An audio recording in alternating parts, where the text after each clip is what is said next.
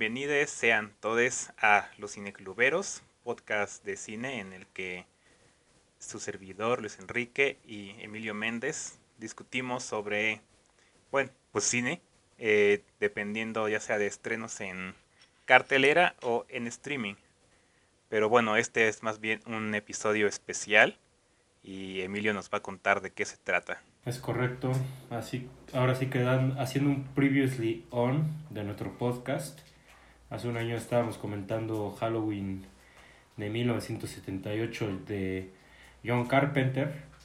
Y bueno, ahora sí que revisando las películas que estábamos, que vamos a hablar el día de hoy, pues justamente en Halloween del 2018 hacen hincapié que pues han pasado 40 años, bueno, cuando se estrena esa película, han pasado 40 años de su estreno, que era por ahí del 2018. Y pues resulta que de esa película sí iba a ser una trilogía, ¿no? Que eh, culmina este año con Halloween Ends, teniendo intermedio Halloween Kills el año pasado. Y pues esas son las tres películas que vamos a comentar, que no sé bien cómo se podrían denominar, ya que pues Luis le va a poner título a este video. Pero mm, así Pues la trilogía de David Gordon Green, ¿no? De Halloween se puede decir. Ajá, justo el nombre que yo iba a poner es Halloween de Gordon Green, ¿no? Ahora sí que. Las tres películas que, bueno. Ya, ya comentaremos cómo funcionan. Yo ya iba a aventar un comentario, pero. pero mejor te cedo la palabra a ti, Luis, para que comentes qué te pareció esta trilogía de, de David Gordon Green de Halloween y, y, pues esta última de Halloween Ends, ¿no? Que se acaba de estrenar. Pues sí. Eh Híjole, yo tengo que decir que que es una trilogía que me tiene como un poco conflictuado. Como que mis sentimientos sobre estas películas van y vienen, suben y bajan, eh, dependiendo de cada vez que las vea, eh, dependiendo de qué humor esté, no sé, como que hay cosas que me gustan mucho y otras cosas que digo como de... Eh. Entonces, así, así me siento, ¿no? Empezando por Halloween, que 2018. Yo me acuerdo estar muy emocionado de esa película. Estaba bastante emocionado, sí tenía ganas de verla. Eh, creo que no me considera tan fan que digamos de la original. O sea, ya la había visto, pero no, es, no que fuera como eh, un referente para mí o algo así. Aún así sí estaba emocionado porque, pues, como ya se sabe a los que nos estén escuchando desde ese tiempo, pues nos gusta el slasher aquí, ¿no? Y pues no sé, creo que creo que en su momento eh, me había gustado. Luego la volví a ver para ver Halloween Kills y como que ya no me agradó tanto. Eh, Halloween Kills tampoco me agradó mucho. Y ahora que se estrena Halloween Ends, me, que me gustó mucho. Entonces tengo que... Tuve que revalorizar las películas pasadas y, y creo que me cambió el punto de vista en muchas cosas. Principalmente creo que de Halloween Kills. Pero ayer que volví a ver la primera Halloween, me gustó todavía más de lo que me había gustado las veces pasadas que, que la había visto. Y, y sí tiene que ver con el hecho de que no sé si necesariamente había un plan muy preciso sobre cómo iba a ir la trilogía no sé si tanto como en los hechos, digamos, pero temáticamente sí se me hace muy claro eh, que, que, que, sí había un plan, ¿no? O sea, no exactamente como que ya supieran cuál iba a ser la trama al 100% al de conectar, cómo se iban a conectar la primera y la tercera, pero temáticamente sí. Creo que ya viéndolas eh, más cercanas una con otra, me parece interesante cómo como si es necesario tenerlas ya todas en mente para, para entender lo que era la propuesta de, de estas películas, ¿no? Porque siento que lo que me pasó con la primera y con Halloween Kills es que lo sentía como muy dispares, como que sí se respondían una a la otra, pero a la vez hablaban de cosas totalmente diferentes y se me hacían como pues sí, películas muy, muy diferentes, ¿no? Como que no iban la una con otra. Pero sí, ya viendo Ends, creo que hay una línea temática ahí. y que ya que vuelvo a ver Halloween, eh, sí conecto bastante bien los hilos, me resulta muy interesante, creo que ya entraré a detalle, pero es eso, creo que creo que si bien hay todavía cosas que me parecen que pudieron haber ser mejores, haber sido mejores, había, había, una, había una muy buena intención con, esa trilogía y, y no sé, eh, creo que se logró, creo que se logró ahí. Aquí dejo mi comentario para empezar. Órale, pues, pues creo que estoy como muy de acuerdo en todo lo que has dicho. Ahora sí que igual haciendo una mm, recapitulación rápida de mi opinión de la trilogía, pues yo igual fui al cine en 2018 a, a ver Halloween a secas, así. No, eh, la única queja que tengo ahora con esa película, porque adelantándote mi opinión, que creo que ya la sabías, eh, la volví a ver ayer y ya, ya me gusta más. Ahora sí que ya me. Ya, ya, hice las pases con, con Halloween a secas del 2018. Pero lo que sí le reprocho es que debería de tener otro título. Creo que debería de llamarse Halloween Returns o porque, o sea, es, es, muy molesto tener, bueno, lo digo de broma, ¿no? Pero sí es un poco molesto tener que especificar si estás hablando de Halloween 2018, Halloween de Rob Zombie, que se llama Halloween también, o Halloween de Carpenter, que se llama Halloween a secas y es del 78. Entonces, por ahí Chris Stockman dice, a la del 78 le voy a decir Halloween a secas, a la de Rob Zombie le voy a llamar Rob Zombie Halloween y a la del 2018 le voy a llamar Halloween 2018. 2018 yo también le digo así. Entonces, bueno, ya, eh, independientemente de eso, yo también me acuerdo bien cuando la fui a ver y eh, también estaba, no sé si emocionado, creo que algo que esta trilogía en realidad no me emocionaba mucho. Eh, más porque a mí sí me había gustado la versión de Rob Zombie del 2007. Y sí, pero sin embargo, pues sí tenía pues, cierta expectativa y sí tenía ganas de verla, por lo mismo que tú dices del fanatismo al slasher, que ya en nuestra discusión de Halloween del 78 quedó creo que clara, que si no han visto, pues ahí está, escúchenla creo que fue un episodio bonito. Em, pero pues tenía expectativa, ¿no? Y sí me acuerdo que siendo franco, la primera vez que la vi me cayó gorda. O sea, me cayó gorda por tener esta intención de ser...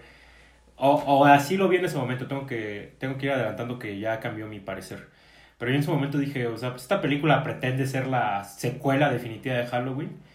Y no, no me gustó cómo en su momento cómo trató a Lori, ni tampoco me gustó que fuera un slasher banal, o así lo vi en su momento, como un slasher banal, ¿no? Y entonces, eh, pues, tres años después, que aparte sí hay, digo, ya es lo normal, ¿no? Que una secuela se estrene tres años después, pero también es un tiempo considerable. Tres años después, pues yo ya ni estaba emocionado, ni la fui a ver, de hecho, Halloween Kills.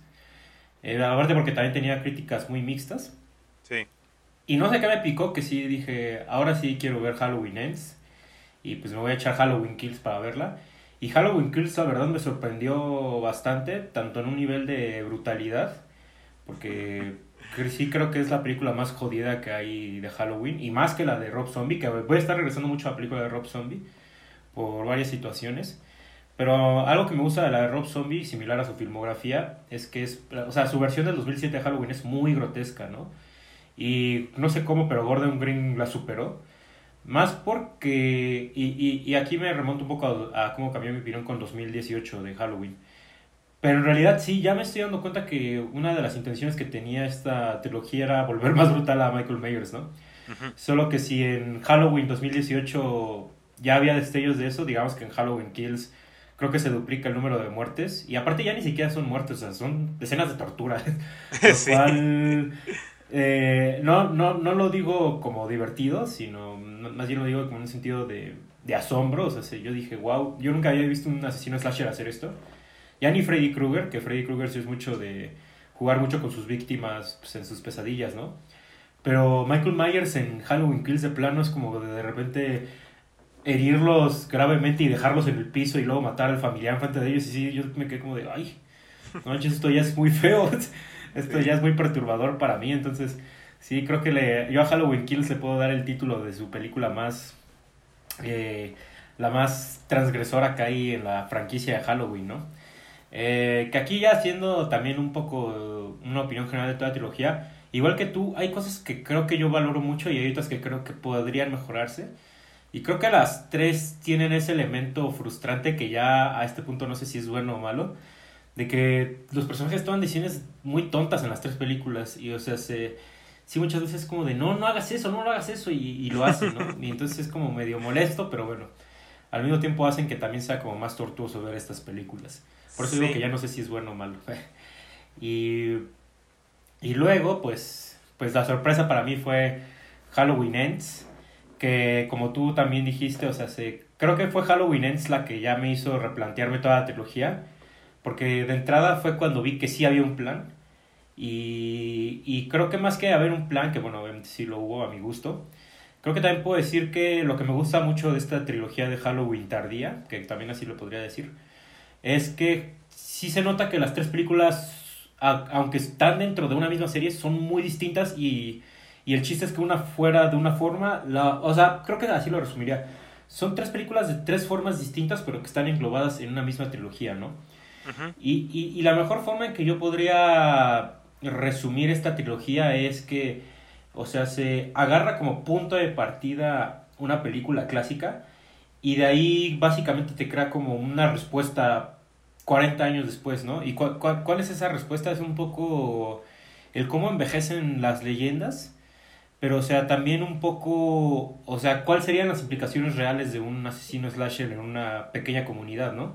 Que eso es lo más, eso fue lo que más me llamó la atención ayer volviendo a ver Halloween del 2018, o sea, se, si te das cuenta, o sea, Michael Myers llega y empieza a matar a todos de manera muy sencilla. Primera, porque, o sea, se creo que la película del 2018 parte del hecho de que como que ya Haddonfield olvidó a, a Michael Myers. Y es que de hecho, algo que, que, es muy interesante pensar, y que de hecho la propia película del 2018 sí te lo dice, ahora sí que sí la, le he agarrado mayor aprecio, te dice, pues es que en el 78 solo mató a tres güeyes, o sea, no sé por qué, exacto. no sé por qué todos hacen un revuelo de ese tal Michael Myers, ¿no? Y, y está ese factor de que como que la gente lo ha ido olvidando, pero aparte, este es lo que creo que es más interesante. La del 2018 sí está, bueno, esa trilogía tardía sí está muy pensada de que está ubicada en los suburbios. O sea, como que es, como que la gente tiene una vida pacífica, todos confían en todos. Y entonces, pues básicamente dejan la puerta abierta para que cualquiera entre, ¿no? Y, y es muy interesante porque hablando de nivel de puesta en escena, particularmente las primeras dos muertes que hace Michael Myers bueno, no sé si llegando a Haddonfield, porque no sé si las que hacen en el camión que se vuelca ya valen como muertes, pero digamos que las muertes que ya es el 31 de octubre, o sea, cuando ya es Halloween, son, aparte que me parecen las mejores estéticamente de la película, o sea, parten del hecho de que son personas que dejaron la puerta abierta, ¿no? Y entonces, o sea, es como esa idea, ¿no? De, puta, si hoy en día un asesino llegara a este tipo de suburbios, más o menos sería así, ¿no? Y la segunda te responde a una historia colectiva que surgiría a raíz de ese primer, una primera ola de asesinatos. Halloween Kills responde a una segunda ola de asesinatos. Y curiosamente, yo pensé cuando entré a ver Halloween Ends, que yo no sabía qué esperar de Halloween Ends, dije, ah, bueno, pues seguramente esta va a ocurrir un año después, ¿no? Porque no, no creo que sea como Halloween Kills, que, que, que empieza eh, exactamente un minuto después de que terminó anterior, ¿no? Entonces yo dije, Vamos a ver qué ocurre en Halloween Ends. Y la verdad creo que fue osado cómo decidieron terminar esta trilogía porque ya no es como esa tercera ola de muerte, sino es más bien como... Es, es esta respuesta de, puta, pues ya no puede haber un Michael Myers, ¿no? O sea, tiene que haber un nuevo Michael Myers y aparte, o sea, se, ¿cómo surgiría este nuevo Michael Myers, ¿no? Entonces, Halloween Ends a mí me gustó mucho también, o sea, creo que como tú dices, ahorita vamos a entrar más de lleno, tiene muchas cosas que podrían mejorarse, pero creo que la pura propuesta, o sea, lo puro, la pura propuesta, la pura premisa, creo que fue eh, brillante. Brillante porque estamos hablando de unas películas slasher donde yo, a mi gusto, nunca se había hecho algo similar. Se ha hecho algo similar en películas como El Guasón, digo, ya me estoy un poco adelantando a qué va esto, o, o Fair Reform de Paul Schrader. De hecho, Halloween Ends es muy Paul Schrader, ahorita voy a llegar a eso también, pero... Eh, justamente parte mucho esta idea de cómo surgiría un nuevo Michael Myers, ¿no? Y ya desde ahí me ganó, me ganó Halloween Ends. Y es una película, de hecho, en sí esta trilogía es muy conceptual, eso ya lo puedo apreciar como tú dices ya a la distancia. Primero porque, insisto, cada parte tiene su propia forma dentro de esta trilogía, pero también porque van mucho sobre discursos, pues sí, como de del terror que habría hacia este tipo de fenómenos si ocurriera en la vida real, pero también, o sea, se puede lo mismo. La segunda es violencia pura, es grotesco, es, es, es, es histeria, es gritos, es frenesí puro. Y entonces de repente te pasas a la tercera y es una película asentada, es reposada. Es, es, es una película de ocaso, o sea, yo nunca creí que iba a haber un slasher de ocaso, o sea, la décima película de, de Viernes 13 está en el espacio. O sea, es una burrada. y, y, esta película, en vez de irse al absurdo, se fue a algo demasiado serio, ¿no? Y creo que lo que muchos han estado criticando esta última entrega es que tal vez se toma muy, muy en serio a sí misma, pero yo lo aprecié. O sea, yo creo que se me hizo muy bonito que decían, o sea, todo lo que decidieron hacer con esta película es una película de ocaso, es una película que te habla de el desdoblamiento de la personalidad, que eso ya es un poco también toda la trilogía, porque toda la trilogía en sí es el enfrentamiento de Lori contra Michael Myers o, o The Shape, la forma, pero eh, no sé, no sé. Ahora sí que ahorita podemos ahondar más sobre Halloween Ends, pero de verdad yo es una película que aprecio. Y, y aunque insisto, hay escenas que podrían estar mejor desarrolladas, el ritmo podría estar mejor trabajado, o sea, hay muchos peros que yo creo que se le puede poner a esta película, pero a mí se me hace súper bonito que alguien, dígase David Gordon Green, haya agarrado una película slasher y dijera, vamos a hacer algo que nunca se ha hecho en el slasher. Y lo hizo. O sea, de verdad, yo nunca pensé que se podría hacer una película de Halloween. Ah, ya me emocioné, yo, yo nunca pensé que se podría hacer una película de Halloween así. Y es que de verdad esta película empieza y ya te está diciendo, no, vamos a hacer una película de slasher distinta. Y sí. De verdad, ahora sí que me pongo de pie y lo aplaudo, de verdad. Qué padre, o sea, qué osado y qué osadía. O sea, no, de verdad. Yo también creo que sí, es, es, de aplaudirse porque mm, me quisiera ahorita regresar a, más cosas de las películas pasadas, pero o sea, nada más para decir, eh, pues sí, ¿no? Porque justamente como dices, eh, tienes una segunda parte que, que, te construye que se van a, va a ser el reencuentro, ¿no? Laurie contra Michael Myers, la pelea final en la última película de Halloween. Y y llegas a esa película y es como de, jaja, no es cierto. no hay tal, no hay tal cosa, ¿no? Y eso es como que lo primerísimo que, que enoja, digamos, a los fans de estas películas. Y, y lo entiendo, ¿no? O sea, yo también fui con esa idea de que, ah, va a ser pues la película de Michael contra Laurie, ¿no? O sea, a eso voy. Y, no sé, yo sí me sentí muy abierto a esta propuesta de que, de que fuera una cosa totalmente diferente. O sea, sí llegó un punto en el que dije como de, órale, esto ya, esto ya duró mucho. O sea, esta subtrama de este nuevo personaje, sí de repente dije como esto ya duró mucho, ¿no? Yo pensé que de verdad iba a ser como, como una cuestión de planteamiento, ¿no? Como que este personaje iba a ser, no sé, el detonante del regreso de, de Michael Myers. Que de una forma sí lo es, pero no. Pero no se vuelve Michael Myers el antagonista principal de todos modos. Y. Y sí, ya, quiero entrar después a eso este, más profundo, pero es que sí quiero regresar a un par de cosas que mencionaste de las películas pasadas. O sea, creo que para empezar, esta cuestión de, de la primera película, que, como dices, o sea, es un Haddonfield que ya se olvidó de, esta figura, ¿no? De, Michael Myers. Y, y aquí lo que se me hace interesante es cómo propone que, que las personas que sí lo sufrieron, pues son las personas que no, no lo han olvidado, ¿no? O sea, me gusta mucho esto que, que se crea esta... Se crea tensión alrededor del personaje otra vez. Que creo que eso es muy inteligente considerando que a lo mejor hay mucha gente que no vio el original antes de entrar a, a ver esta, la del 2018. Sí, es una posibilidad. Eh, se crea mucha tensión a partir de que simplemente personajes de repente digan como de que es Michael Myers. Y te quedas como, pues, ¿qué, es Michael Myers, no?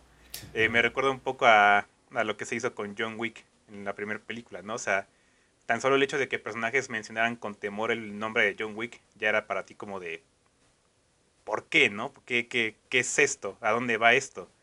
Y creo que algo similar pasa en el 2018, o sea, cuando dicen que se escapa del autobús y dicen, ah, es que en la lista de los, de este, de los que están en el autobús viene Michael Myers, ¿no? y se lo dicen entre policías y es como de, ah, no puede ser, justo hoy de todos los días, ¿no? Michael Myers escapa. Eh, y a mí lo que me gusta es como esto va creando una imagen muy mítica de, del personaje, que obviamente afecta muy fuerte a estos personajes, pero que desde ahí empieza a poner la pregunta de si Michael Myers es humano o no. Y, y eso es como algo que, en, eh, que creo que la primera no lo resuelve como tal, pero que ahora viéndola de nuevo me parece interesante cómo, cómo de alguna forma, o sea, te dicen que sí, pero no. Porque siento que, que esta parte interesante como de que sea una leyenda, sea una figura sobrehumana, eh, la gente quiere creer que hay como una conexión metafísica entre él y Lori, ¿no? De que él, ella va a ser como siempre su, su víctima especial o no sé cómo decirlo, ¿no? Sí, que no va a eh, descansar hasta que la mate casi casi. Ajá, ándale. Eh, y, y creo que a mí antes como que esta parte no me gustaba mucho porque pues al final pasa eso, ¿no? Pues sí, se enfrentan. Pero como que ya viéndola como con esa como siendo un poquito más abierto, o sea, te das cuenta de que ese enfrentamiento pues se da por, por pura casualidad, ¿no? O sea, primero porque este sujeto, el doctor, intenta llevar a Michael a la casa de Lori y, y después porque creo que Michael literalmente solo maneja en derecho y de repente se encuentra con que hay una casa y, y dice, pues, pues aquí va, ¿no? este, o sea, creo que es el tipo de cosas que digo como que no me... Depende qué línea de Halloween hablemos, pero sí, ahorita entramos en ello. Ajá, sí, o sea, ahí siempre está ese, es, siempre se meten en el aspecto sobrenatural, ¿no? En algún punto los slashers, o sea, ¿cómo vas a justificar que regresa el personaje? Entonces, a mí, por ejemplo, me me hacía ruido esto, ¿no? Que la primera película te niega que Michael Myers sea como una cuestión sobrehumana sino que más bien el mismo trauma de estas personas crea esa figura mítica, ¿no? Y luego Kills te muestra Michael Myers ya en este rampage de muertes. Este, alguna vez había visto que sí son como cuarenta y tantas. Creo que son treinta y tres casi. Ajá, o sea, sí, es bastante más del doble que un slasher normal. Eh, y esa película sí propone que Michael Myers de alguna forma sí se alimenta de del temor, del, del, miedo de sus víctimas, ¿no? Que eso lo hace lo hace más fuerte. Y yo decía como de que eso es, eso es contradictorio. Eso se me hacía contradictorio a lo que estaba proponiendo eh, la primera película, ¿no? Eso no, no, no tiene... Porque en una me dices que es un humano como cualquier otro y en la otra me dices la verdad es que sí tiene como algo de poderes, ¿no? Y por eso, bueno, ya llegando a Ends, que creo que hay un momento en el que, que, es como, no sé, es que es justamente eso, ¿no? Que, que sí, sí, Michael Myers sí es técnicamente un humano normal, pero es el temor de esta gente el que lo vuelve un humano eh, con fuerza mayor a lo de los demás, que lo hace más... Que sí, que lo hace un ente, digamos. Entonces como que ya, ya empecé a notar que realmente, eh, pues sí, no es tanto una contradicción, ¿no? Más bien sí se está alimentando una de otra. O sea, es el trauma el que hace a Michael Myers eh, supernatural.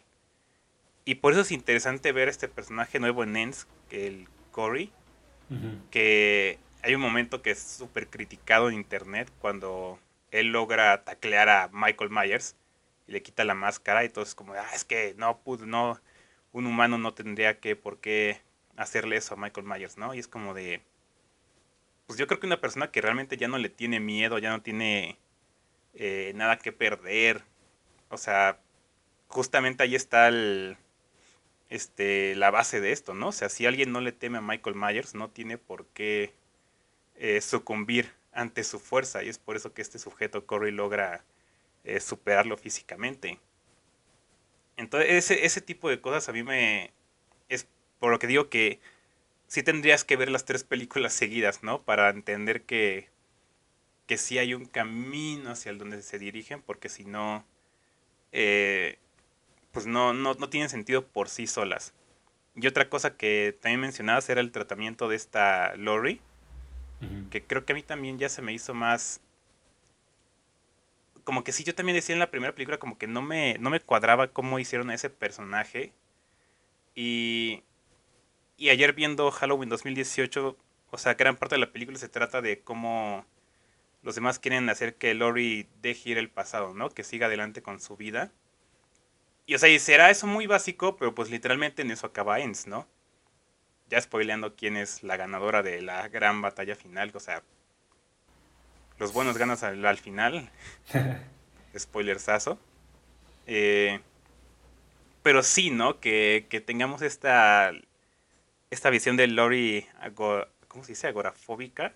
Eh, no estoy seguro con este, bueno, con este miedo a, al mundo exterior que termine justamente con ella abriéndose a, que este que me encanta ahora que lo pienso este que su plan es un viaje a Japón no eh, sí. este o sea ese, ese, tipo de cositas que sí yo sí sentía como que no no tienen mucho sentido de una película a otra y ahora que veo Ends me hace me hace total sentido o sea estas cosas no y y más que o sea, creo que sí, sí, sí pudo hacer un poquito mejor. O sea, como dices, sí hay, sí hay cosas que hay que mencionar. O sea, a mí sí me parece que. Que no, no. En los personajes creo que principalmente no. No tengo mucho de dónde agarrarme, la verdad. O sea, creo que, por ejemplo, el personaje de Allison, eh, la nieta de, de Lori, no es un personaje que me agradara mucho, sino hasta Ends.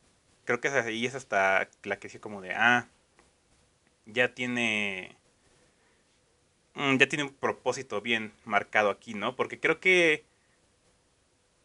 O sea, creo que eso es algo que más o menos sí se les fue yendo. Esta cuestión como de la familia de Lori, al menos las mujeres, su hija y su nieta. Como que la primera proponía como esta unión de hacer las Final Girls. Pero como que en Kills para mí eso sí se medio derrumbó con cierto giro que, que hay al final. O sea, ese tipo de cosas a mí sí me, es de las que me dejan a deber que... Y es cuando digo como que en los hechos a lo mejor no había como tal plan. Temáticamente sí. Porque hay cosas que sí no...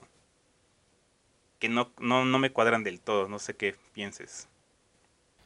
Fíjate que yo sí siento que mm, sí estaba planeado en sí todo. Al menos en un nivel de escaleta. No tengo, ahora sí que no tengo los, la evidencia para decir que esto. Pero al menos en un sentido de realización yo sí veo una continuidad tanto temática, estética y también de pequeños elementos de historia, ¿no? Ajá. De entrada, un sentido estético, que es un poco hacer remembranza a ciertas cosas del Halloween del 78, como la tipografía, la música, ¿no? en cuestiones temáticas, lo que básicamente hemos comentado durante todo el podcast, la cuestión de el duelo tardío, el trauma, eh, cuál es la fuente del mal de Michael Myers, cuál es la propia naturaleza de Michael Myers, etcétera, etcétera. Y por ejemplo, viendo, mm, pues sí, las tres películas, que creo que eso brinca más ahora viéndolas ya pegadas, que creo que eso no se podía apreciar en su momento, es que por ejemplo, sí hay cosas que de repente, eh, pequeños detalles que te van anticipando la siguiente película. Por ejemplo, ayer que estaba viendo Halloween 2018, se ve cuando la pareja de enfermeros, que son los que matan a eh, Michael Myers en la Halloween Kills, se ve cuando salen de la casa y suben el coche y se van a otro lado, ¿no? Y es así como, o sea, yo nunca, o sea, yo en el 2018 dije, nunca pensé, ah, los vamos a ver en algún futuro, ¿no? para nada, claro. Y, y, fue hasta ayer que dije, ah, son los de Halloween Kills, ¿no? Entonces yo sí veo un poco esa eh, continuidad de los hechos, ¿no? Que, que, es muy interesante porque también hay que tocar este tema. Eh, o sea, tengo entendido que sí se había anunciado desde el 2018 que esto iba a ser una trilogía. Trilogía, sí. Pero, o sea, se, entre la de entre la 1 y Kills hay tres años de diferencia de su estreno. que brinca mucho que entre kills y ends hay solo uno. Y aparte, o sea, se, también está esta cuestión cronológica de, de las tres películas, o sea, que la 1 y Kills están ambientadas en la misma noche, básicamente. Y Halloween Ends está ambientada cuatro años después, que si te das cuenta, sí corresponden los años, digamos, con la vida real. O sea, sí. Halloween 1 empieza 40 años después del 78, que sí es el mismo tiempo que se están estrenando las películas. Y cuatro años después es Halloween Ends, que sí correspondería a los cuatro años que pasaron entre la Halloween 1 y la Halloween Ends, ¿no? Digo, eso, ese detalle es a lo mejor muy eh, banal, pero a mí se me hace interesante porque eh, y creo que tiene que ver creo que creo que aunque suene un poco banal creo que sí contesta un poco tu pregunta creo que sí tiene que ver a mi parecer un poco que sí está planeado esto. O sea yo sí veo que sí estaba este plan de sabes qué las primeras dos que estén pegadas y la tercera ah, que sea algo completamente distinto. Y aparte en cuanto a cómo va cómo va cayendo el linaje de Lori creo que también eso está más viendo te digo más viéndolo ayer si lo dije, ah, pues tiene sentido, ¿no? Como que en cada película va perdiendo a alguien como elemental, ¿no? O sea, en la primera que matan a, al esposo de su hija, en la segunda, que no sé si decirlo, no sé, es que ya a mí siempre me han pegado spoilers, pero bueno, la última muerte de Halloween Kills es la, como muy importante. Sí. Y entonces, pues así se va yendo la película, ¿no? Em, entonces, o sea, sí, yo sé, te digo, yo sí veo, yo sí veo como un plan, tampoco te voy a decir todo, todo, sí, todo, planeado, pero yo sí veo que al menos en un sentido de escaleta sí lo está. Y es que aquí me voy a remitir, por ejemplo, a, Star Wars, a la trilogía de, de Star Wars 7, 8 y 9. Esas Perdón, pero se nota que no hay un plan allí. O sea, ahí sí se nota que cada director está haciendo lo que Dios le dio a entender. Sí. Y, y, y, y, no estoy diciendo que una trilogía sea mejor que otra. O sea, se... Porque de hecho, bueno, casi casi que si comparamos sus partes, creo que la trilogía de Star Wars, por lo menos el episodio 7, me parece excelente a mi gusto. Pero, eh, más que nada, sin decir que si una es mejor que otra, sí te puedo decir que es mi ejemplo perfecto de una trilogía no está planeada y la otra sí. Y la que sí está planeada, obviamente, es Halloween. Entonces, mmm, dentro de lo que yo le critico a esta trilogía no es que no esté planeada, de hecho al contrario, creo que lo que más me gusta es que sí está eh, muy, muy bien planeada.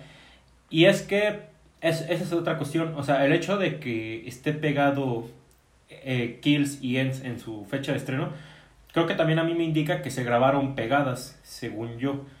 Y mm. entonces eso es interesante, pensar en trilogías que se han grabado así, que existen. O sea, por ejemplo, está la de Piratas del Caribe, que primero se hizo una primera parte que se quería ver cómo, cómo le iba a ir, fue un taquillazo. Inmediatamente ah, Disney manda a hacer la parte 2 y 3 pegadas. Y es muy interesante porque, si te das cuenta, en varias trilogías, la 2 termina con un hecho irreversible que básicamente casi casi que matan al héroe, ¿no? Y eso es muy interesante porque eso hace que para la 3 tú digas, pero ¿cómo va a continuar, no? Y entonces, eh, por ejemplo, en, en, Piratas del Caribe, en la 2, me parece que ya me desvié mucho, pero sí, ahorita voy a revisar mi punto. Pero en la 2 es como de Chin se pierde el héroe y entonces la 3 es como, insisto, un cambio de juego totalmente radical. Que por ejemplo, lo, por ejemplo, por ejemplo, lo mismo pasa en Avengers, ¿no? Que, eh, vamos, creo que en este podcast ya hemos dejado claro que vemos más allá de Marvel, ¿no? Pero a mí sí me gusta ser de las personas que cuando una película comercial está bien hecha, lo reconoce, ¿no? Como es el caso de Halloween Ends. Y yo puedo decir que todo Marvel no me encanta, pero donde de nuevo me pondría de pie y podría ser un podcast ovacional sería si habláramos de Avengers Infinity War y Avengers Endgame, que son otras dos películas que a mi gusto están excelentemente planeadas excelentemente una responde a la otra y excelentemente hay unas decisiones que a mi gusto son osadas en, ambas películas. Nuevamente, Infinity War termina con que básicamente una decisión irreversible es matar a los héroes y entonces para Endgame es dudoso, ¿no? ¿Cómo vamos a continuar, no? Y, y está interesante porque si te das cuenta en estas películas que estoy mencionando, en estas trilogías, hay un salto grande de tiempo para pasar de la segunda a la tercera, ¿no? Y, y está también Matrix, que igual la 1 era una película de prueba, a ver cómo nos va. Obviamente Matrix se vuelve casi que el blockbuster más importante hecho en la época moderna. Y la 2 y la 3 se mandan a hacer luego, luego. Y igual son películas muy distintas. La 2 es casi una acción frenética de inicio a fin. Y la 3 es casi casi que ya la guerra, ¿no? Entonces, sí. Está, está. A mí, a mí me llama mucha atención, ¿no? Esta idea de cuando una trilogía sí está bien planeada, o sea, cómo se responden las partes entre sí.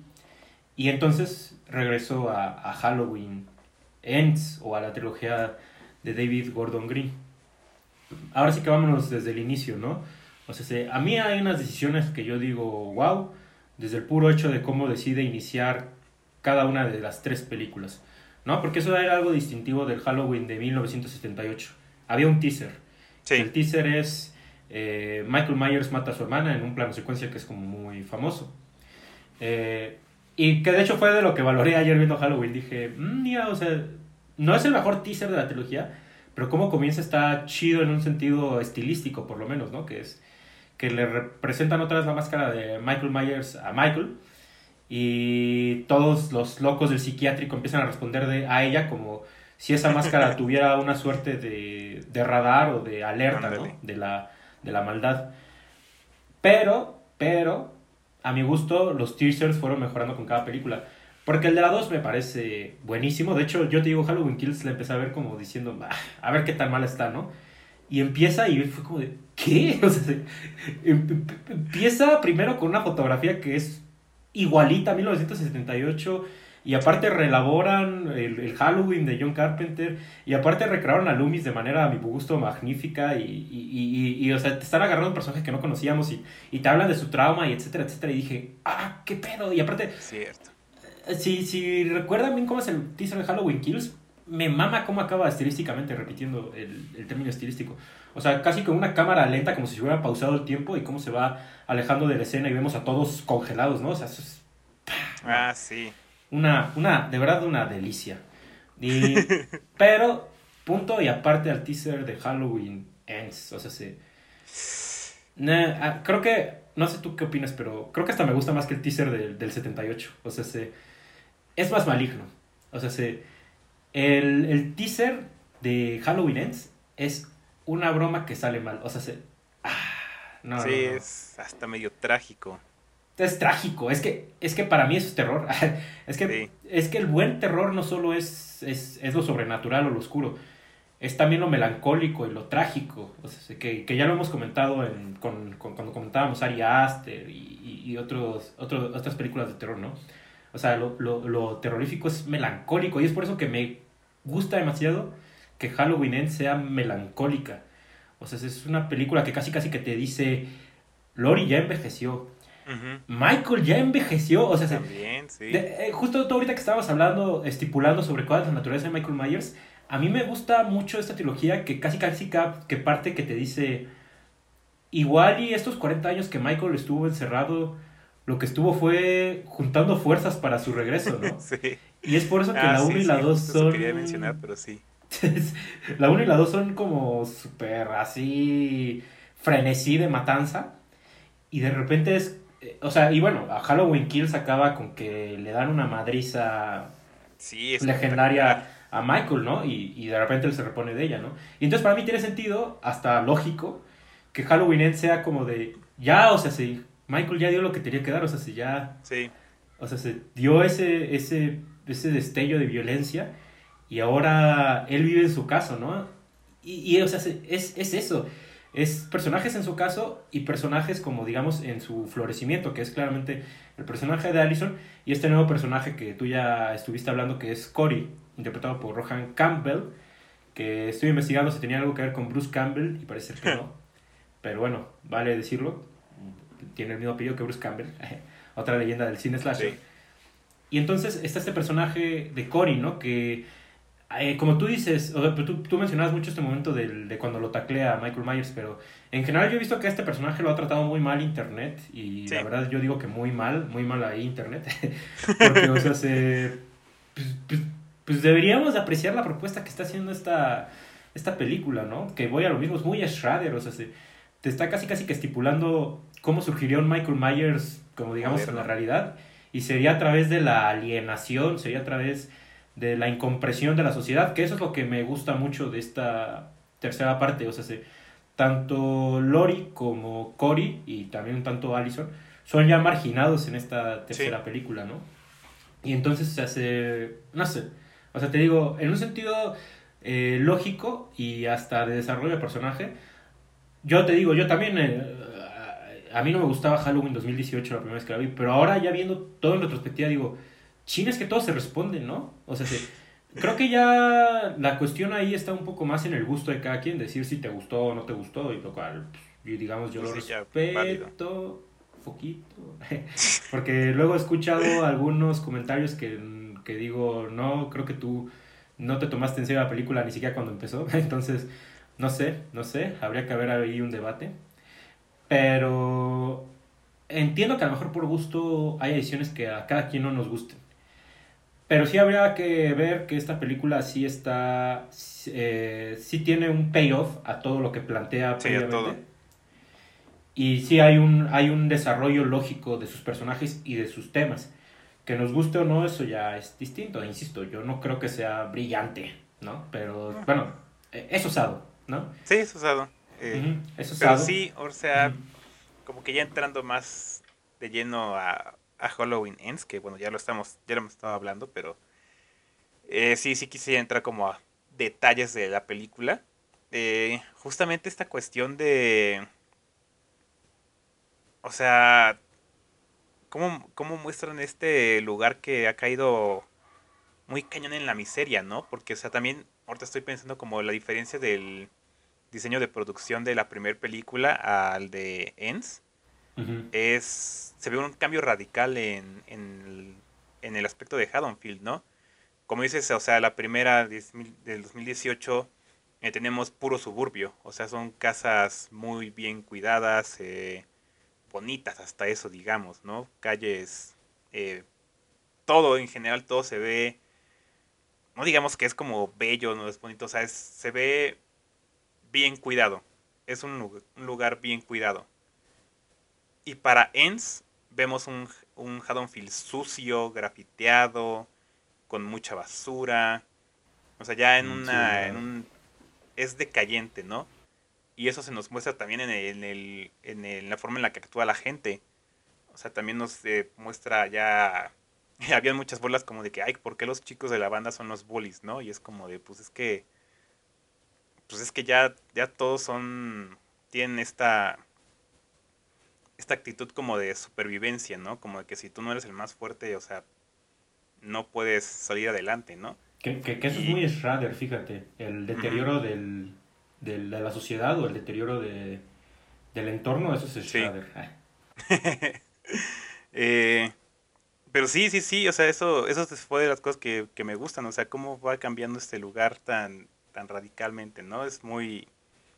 Sí, pues sí, es una decadencia terrible y, como dices también, o sea, que Lori y, y Allison sean ya marginadas, o sea, eso eh, es fuertísimo, ¿no? Porque, o sea, creo que uno de los puntos más reales de esta película es cuando varias personas le reclaman a Lori que ella fue la que provocó a Michael Myers cuando asesinó a toda esa gente, ¿no? Bueno, tanto en, el 78 como cuando regresó en el 2018, ¿no?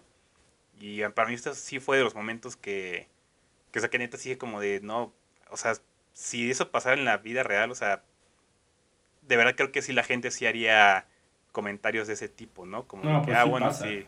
Ajá, pues claramente. en, la pandemia, cuando se madreaban enfermeros aquí en México, ¿no? Que decían, tú tienes COVID. o sea, pues, sí, sí, sí, o sea, se me hizo de lo más, más realista eh, que pasa en la película y...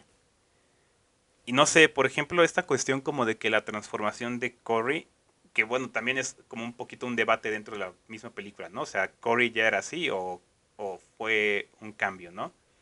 Eh, a mi parecer sí es un cambio, pero es interesante cómo te pone a estos varios personajes que están sufriendo, digamos, en manos de, de su trauma y de la, como, del juicio de la sociedad, ¿no? Y tenemos obviamente a Lori, tenemos a Allison y tenemos a, a Corey. Y entonces se me hace genial que, que no te diga la película como de que, ah, sí, a todos los marginados van a terminar siendo asesinos, ¿no? O sea, es como de, no, o sea, hay niveles y hay diferentes razones para llegar a, a ese punto, ¿no? Y creo que por más realista que es eso, a mí un momento que me gusta mucho de esta película es cuando este Michael encuentra a Corey y, y lo ahorca. Yo dije como de que, ay, ya, o sea, ya pues ya valió este cuate, ¿no? Y hasta sentí feo, dije, no, pues de, de, de Madrid en Madrid se encontró a Michael Myers. Ajá. Y, y tiene este momento en el que se miran a los ojos, ¿no? Y hay como una... Y creo que eso sí es como un momento explícitamente sobrenatural, en el que como que Michael ve eh, todas las cosas que Corey ha vivido y, y lo decide dejar vivo, ¿no? y es como de, ¿qué onda con eso, no?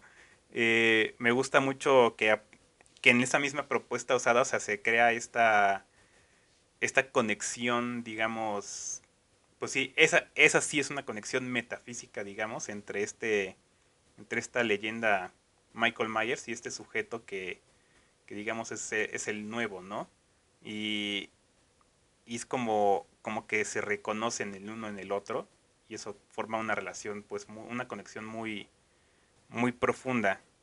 Entonces creo que, creo que a mí, a lo que voy con eso también es que ahí sí se crea esta figura de Michael Myers como, como una presencia, como un ente.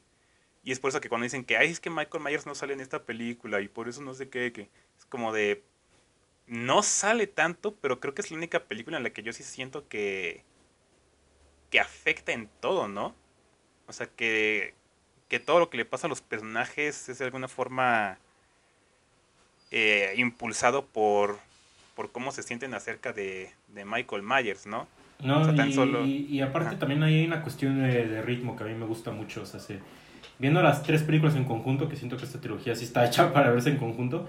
O sea, las primeras dos es puro Michael. Es Michael, Michael, Michael, a más no poder. Y de repente la tercera es como de vamos a, vamos a compensar todo lo que ya salió, ¿no? Y aparte también en la del 78 también Michael, pues por eso se llama The Shape. De hecho, iba a decir que, que, si nos vamos a cuál es más leal a la película del 78, Ends es más Totalmente. Eh, apropiada a, la, a esta... A la rítmica. Ajá, a la rítmica, a la estructura. O sea, tenemos hora y algo de personajes eh, no, no iba a decir secundarios, pero no sé cómo contar. O sea que el antagonista no está presente, ¿no? Tres cuartos de película. Y, y sí, o sea, ¿qué es lo que sale Michael Myers en, en Halloween al final? O sea, como 15 minutos es lo que dura, digamos, la matanza. Es puramente el tercer acto, ¿no? Entonces yo creo que en ese sentido Ens es la que la sigue muchísimo mejor.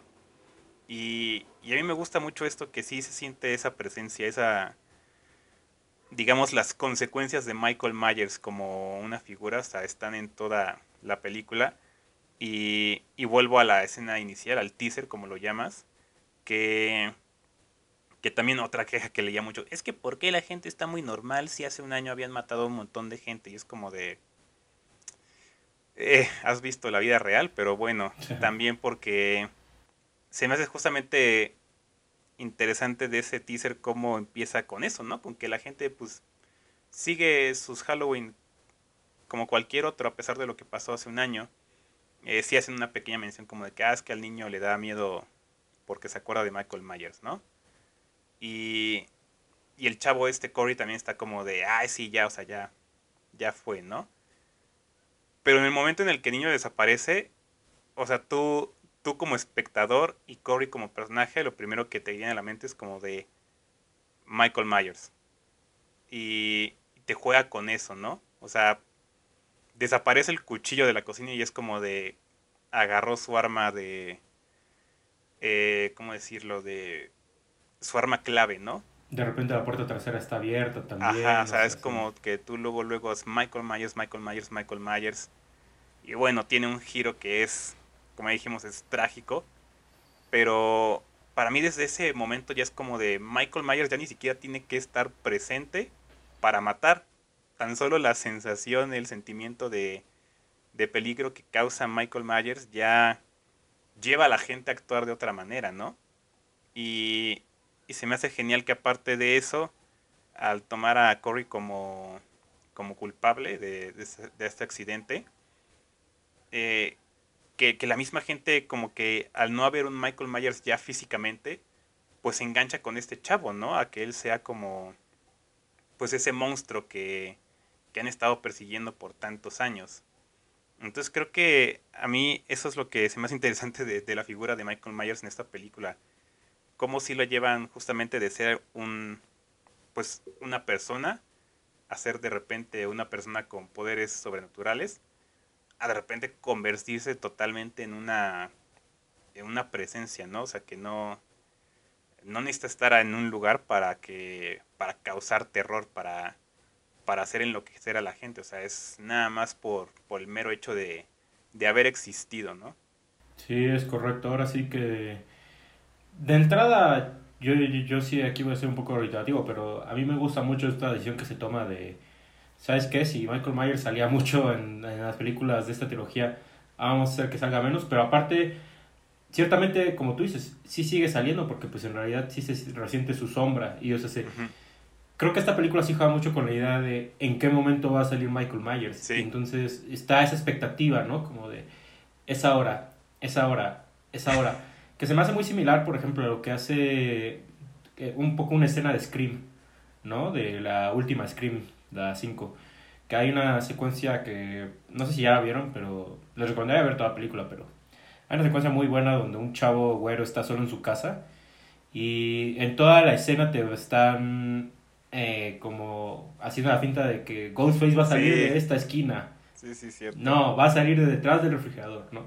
entonces, o sea, ese, ese juego del asesino que tú en tu mente dices ya llegó y no llegó, o sea, es, es un juego de suspenso a mi gusto exquisito, ¿no? Pero si Scream lo hace en una escena, digamos que esta película lo hace... Toda. lo hace en gran parte de la película y eso es nuevamente brillante.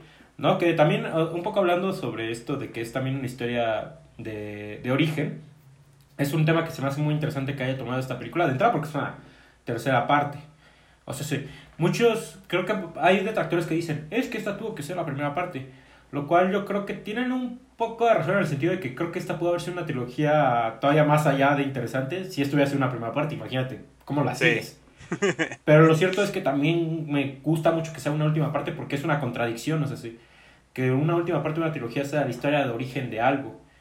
Que eso te está dando a entender, eso es un guiño a mi gusto de, de lo cíclico que es estos asesinos slasher ¿No? Que pese que se mueren, o sea, Jason, eh, la parte 4 de Viernes 13 se llama Viernes 13, el último viernes. Y todavía de ahí hubo otros 6 Viernes 13, y de ahí hubo Freddy contra Jason, y de ahí hubo un remake. ¿no? Igual Freddy Krueger tiene una película que se llama Freddy Krueger, La muerte de Freddy Krueger, y de ahí todavía tiene el Freddy Krueger de Wes Craven, y tiene, no, tiene Freddy contra Jason también, y tiene el remake, y tal, tal, tal, tal. Y, y, a un punto al que quería llegar. Halloween es, es una serie que se ha reinventado también. De hecho, también ahorita que tú decías de que si Michael Myers en la primera llegó por coincidencia con Lori, pues justamente casi casi que depende a qué iglesia pertenezcas, porque en, en la línea original son hermanos, ¿no? Que ese es el mismo planteamiento que toma Rob Zombie para sus películas. Pero después en H20 que no, que no son hermanos. Y aparte que Lori tiene un hijo, ¿no? Entonces, ese, el chiste de, de, este Halloween es que casi casi que se reinventa cada tanto, ¿no? Y entonces, eh, justamente, una, mi molestia con Halloween de 2018 es que yo dije, esta película tiene la pose de, de, querer ser la Halloween definitiva.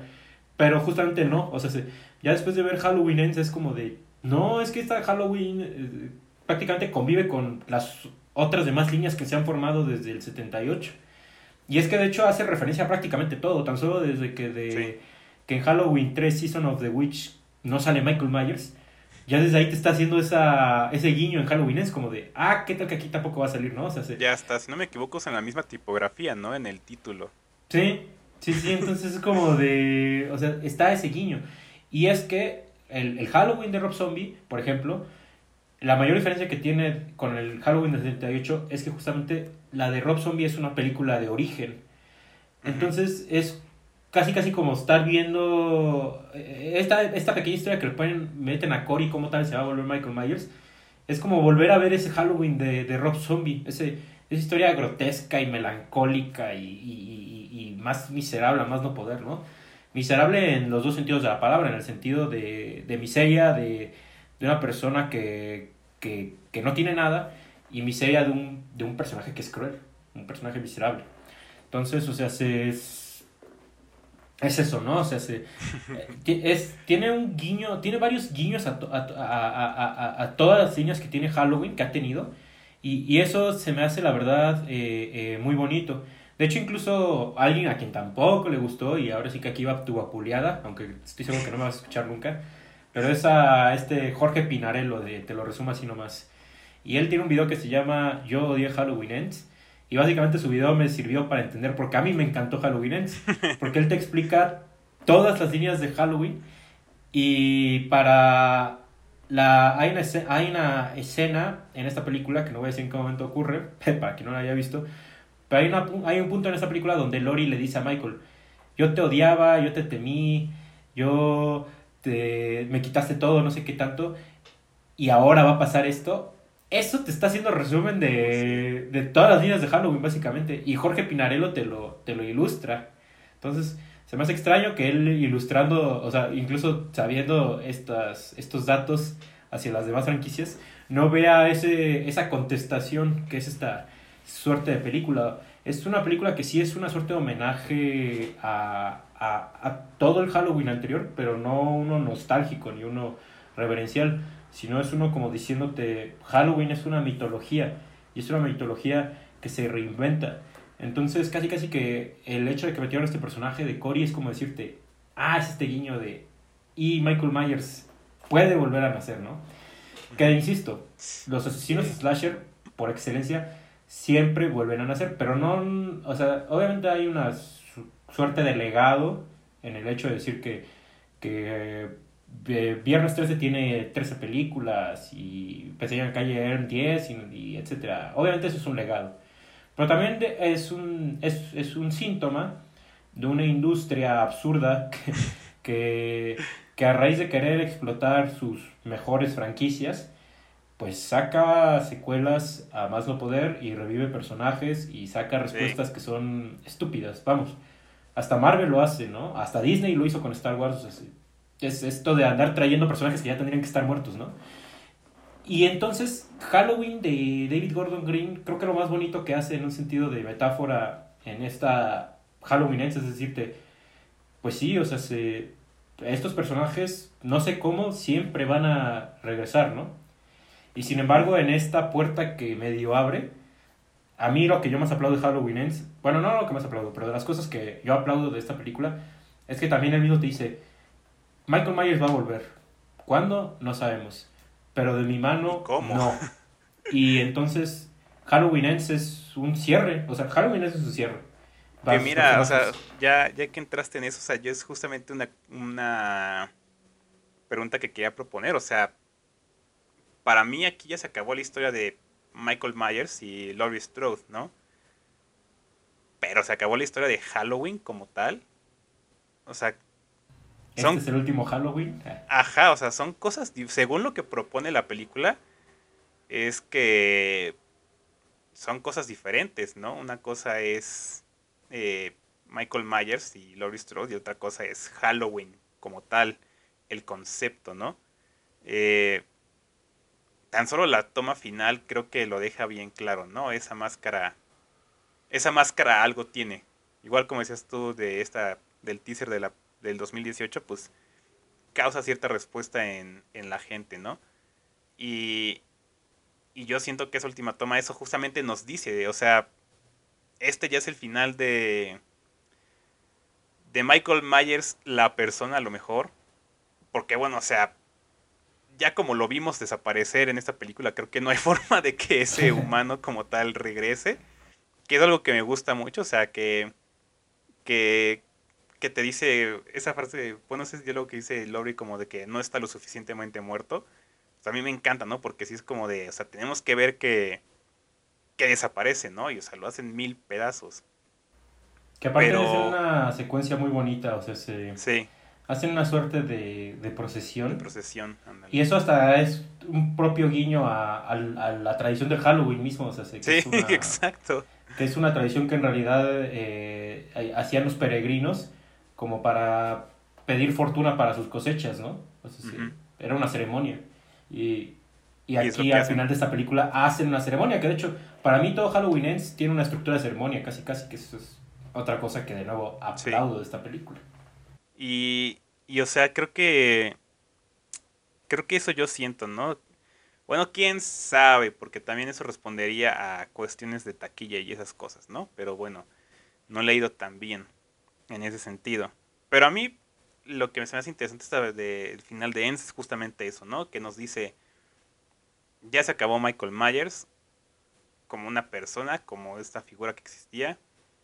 Posiblemente Laurie Strode ya acabó con su historia. Queda, pero queda, queda abierto, o sea, realmente no hay, no hay, no es un final, final, final. Yo siento que hay chance de sí seguir explotando la franquicia pero hacerlo con, con nuevos personajes y probablemente un nuevo asesino. Y de alguna forma eso acabaría siendo más o menos como la como la saga de Scream, aunque no necesariamente. Eh, pero pero tengo entendido que ese era el plan original de Carpenter y la otra escritora Debra Hill, que Halloween pues. no fuera como la historia de Michael Myers, sino una antología de de asesinos en, creo que sí en, el, en, Halloween. Sí, es lo que se deja ver en Season of the Witch, o sea, es, esa era la idea. El camino que se quería tomar. Yo digo que podría ir por allá, no sé, me, parecería un buena, una buena forma de seguir con la franquicia sin seguir explotando ya estos personajes que para mí sí ya lo dieron todo, hasta ahí llegaron. Pues mira, ahora sí que yo también ya dando mi, mi apuesta o estipulación, o sea, se, eh, Halloween va a regresar, va a haber otro Halloween, pero no va a ser con, no va a ser con esta línea, ni va a ser con, con Jamie Lee Curtis, o sea, ella ya dijo tajantemente que esta es la última vez que interpreta a Laurie Strode. Y aparte, insisto, la película se sostiene porque es un cierre de puerta. Sí la única opción que yo veo viable es que vayan a hacer algo con el personaje de Allison, lo cual de hecho eso sí medio te lo compro. O sea, en el sentido de que yo sí iría a ver eso. Pero yo creo que lo más sano que pueden hacer es lo que hizo Carpenter, no, no Carpenter, lo que hizo Rob Zombie. O sea, sí. Más bien que hacer un reboot. O sea, yo creo que esa es la única forma de continuar esto de manera saludable. O igual, igual y David Green en 20 años, y eso sí lo quisiera ver yo, insisto, es decir, vamos a hacer Halloween, pero ahora con Allison. Eso sí lo quisiera ver. Pero eh, no, no va a regresar. O sea, Lori ya no regresa. Aparte, como yo dije, ya déjenla descansar porque sí. O sea, hay tres líneas. Sí, son tres líneas de lo que le ocurrió a Lori. O sea, ya es demasiado. Sí. O sea, no, no. Ya caería, bueno, es que diría que caería en el absurdo, pero es que vamos, el slasher es absurdo por sí mismo. Sí, claro. Sí, sí, sí, sí. Digo, que fíjate, por ejemplo, viernes 13.5 hace algo muy interesante que, que igual es una idea que alguien va a retomar en algún momento, ¿no? Que viernes 13.5 tú ves a Jason matando a, a, todos y de repente termina la película y te dicen, no, este no es Jason, es un tipo que se disfrazaba como Jason, ¿no? Entonces es así como de, ah, pues mira, va, eso es otra forma de continuar. Que de hecho también, o sea, el chiste de viernes 13 también en un punto era ya dejar a Jason, pero creo que por razones de la vida dijeron, no, vamos a tirarle un rayo y que resucite. Que te acuerdas y resucita. Em, pero eso es lo que yo creo. Yo creo que Halloween va a regresar como reboot. O a lo mejor Gordon Green en unos, insisto, en un tiempo considerable va a decir, bueno, ahora hagamos algo con Allison. Eso sería, eso yo quisiera ver, así como hace años hubo esta secuela de Resplandor de Doctor Sleep, que es como ah, bueno, Ahora la mejor forma de continuar el resplandor, que bueno, eso es tan solo como lo planteaba Stephen King en su novela, ¿no? Es continuar la historia del resplandor, pero ahora con el personaje que era joven, pues algo así tal vez, pero...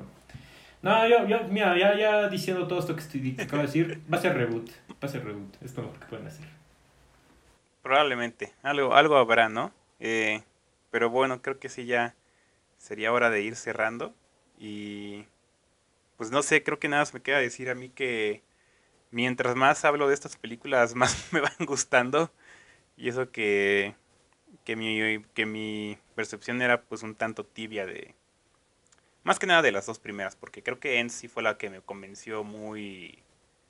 O sea, al 100% desde la primera vista. Bueno, no la he podido volver a ver, pero o sea, esa sí me tiene con todas sus fallitas por ahí, o sea, esa sí me tiene bien, bien, bien eh, convencido.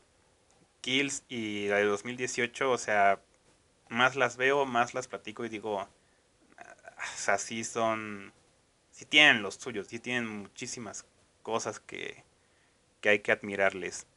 Entonces, no sé, eh, veremos cómo, cómo pasan en el tiempo. O sea, yo espero que el tiempo sea más bien eh, beneficioso para ellas y que y que así como varias, de hecho, bueno, por ejemplo, como Season of the Witch, pues de repente la percepción de, de la audiencia, del público cambie, ¿no? Y que de repente digan, acepten, en mi opinión, que esta trilogía y en especial Halloween Ends son películas bastante buenas, bien pensadas y con propuesta muy, muy, muy, eh, sí, osada, interesante y que hace falta eh, en este pues en este entorno de Hollywood tan repetitivo, ¿no? Creo que creo que cada vez que sale una película de este tipo así de, de arriesgada, falle o logre su cometido, o sea, se, para mí siempre es bienvenido, ¿no? Que, que se intente hacer algo, algo totalmente diferente, funcione o no, pero el hecho de haberlo intentado creo que ya eh, rompe con esta, con esta tendencia de seguridad en las franquicias que hemos visto en estos últimos, no sé, 10 años más o menos. Y pues sí, ya, con eso acabo. Estoy de acuerdo, yo creo que en resumidas cuentas esta es una trilogía sólida y la verdad eso es de, es de aplaudir porque no es una película donde hubo problemas creativos o donde se quitó el control a alguien o donde eh, llegó otro guionista y cambió las cosas de manera radical, o sea, es una trilogía sólida y eso se aprecia. Se aprecia porque a mí me ha pasado que empiezo a ver una trilogía y digo, ah, esto me gusta, y de repente en la segunda hacen algo que no me gusta, entonces se aprecia que esta sí sea una trilogía sólida, que sí plantee un inicio y un final, pero que aparte que algo que yo aprecio mucho como fan del slasher es que esta película no, bueno, a mi gusto, no pretenda borrar todas las anteriores, sino más bien que, plan, que conviva como una línea más dentro de este universo eh, que es Halloween. Y pues, pues sí, o sea, sí, yo creo que el slasher, que ya lo habíamos comentado creo que hace un año, o sea, creo que postnaturales es un género banal y en esa banalidad tiene una belleza casi campi, como lo fue, por ejemplo, la daga del corazón. Pero eh, también creo que tiene estas posibilidades que habría que tomar más en cuenta, ¿no? Creo que son este tipo de películas slasher las que más me parecen interesantes, más que Jason volviendo a matar a adolescentes por décima vez, Y ahora en el espacio. O sea, sí. Más bien esto, ¿no? O sea, ¿qué pasa si ahora hacemos un slasher, pero así, ¿no? Entonces, pues es ahí donde nuevamente aplaudo lo que hizo David Gordon Green, que esta es una película que me... Esta es una trilogía que me va a dar gusto revisar en un futuro. A mí también. Entonces, pues, pues nada, la verdad estuvo, estuvo chido. Ahora sí que creo que lo próximo que va a hacer este David Gordon Green es una película del exorcista. Entonces, pues, sí, a ver qué tal con eso. vamos a ver.